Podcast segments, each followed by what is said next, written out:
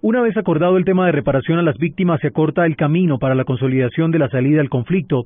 Los pasos a seguir serían el análisis de la aplicación de la justicia transicional, uno de los aspectos que quizás más ha dado de qué hablar en medio de las tensiones de los diálogos y además estaría el punto de implementación, verificación y refrendación. Este último quizás el más extenso, pues incluye no solamente la discusión de los mecanismos como tal, que entre otras cosas conllevan capacidad y poder de ejecución y la instalación además de las comisiones de seguimiento, sino la firma como tal de un acuerdo final que significaría un paso histórico para nuestro país. Juan Esteban Silva, Blue Radio.